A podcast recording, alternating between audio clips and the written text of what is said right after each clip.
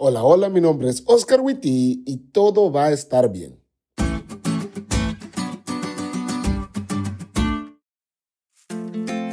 Después de los excelentes podcasts que el pastor Guerrero nos dio durante esta semana, en los que la realidad superó a la ficción, nos pudimos dar cuenta que la gracia de Dios es hermosa, refrescante y abarcante. Si bien es cierto la disciplina es correctiva, también es redentiva, y en la historia de Moisés se puede notar grandemente. Hagamos una pequeña recapitulación.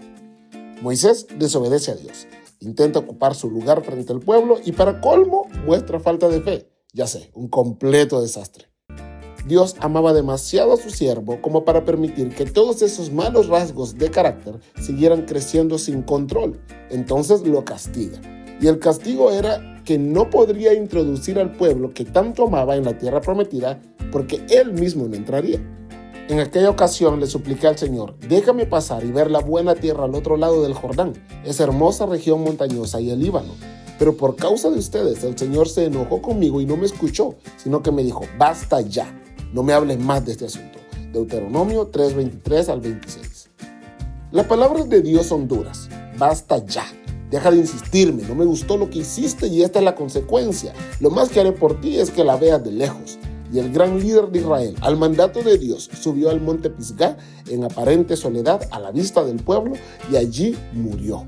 Pero antes, mientras miraba la hermosa tierra que Dios le había prometido a su pueblo, confió en la fidelidad de Dios, comprendió lo que Dios estaba haciendo con él y cerró sus ojos, como un campeón los cierra después de una larga lucha.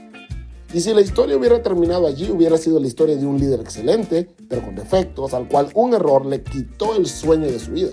Pero la historia no terminó allí. No sabemos cuánto tiempo Moisés durmió en la tierra, pero en lo que a él respecta tampoco importa. Él cerró los ojos al morir y si fueron tres horas o trescientos años, para él fue lo mismo. Cuando los abrió, Jesús estaba allí para llevárselo a la tierra prometida, pero la celestial. Y a la luz de eso, su castigo no fue para nada malo. Porque por mucho que sufriera con la idea de no poder gozar de lo que los israelitas iban a gozar, su historia no iba a terminar de esa manera y tampoco termina allí la nuestra. Hay un himno en nuestro himnario que antaño decía, si sufrimos aquí, reinaremos allí en la gloria celestial. Y es cierto, pareciera que todo está mal en este mundo, y lo está. Los buenos sufren, los que cuidan su salud desarrollan cáncer, los pacificadores son amenazados por el peligro todo el tiempo.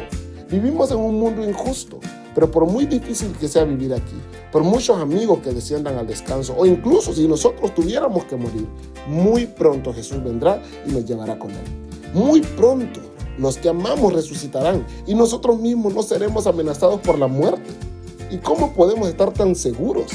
Pues Jesús resucitó. Y así, como por consecuencia de lo que Cristo haría, Moisés resucitó, ahora nosotros, por causa de lo que Cristo ha hecho, también resucitaremos. Sí, estas son las mejores noticias que vas a recibir hoy y no, no te preocupes, no tenés que agradecérmelo a mí, agradecérselo a Dios, pero con tu vida.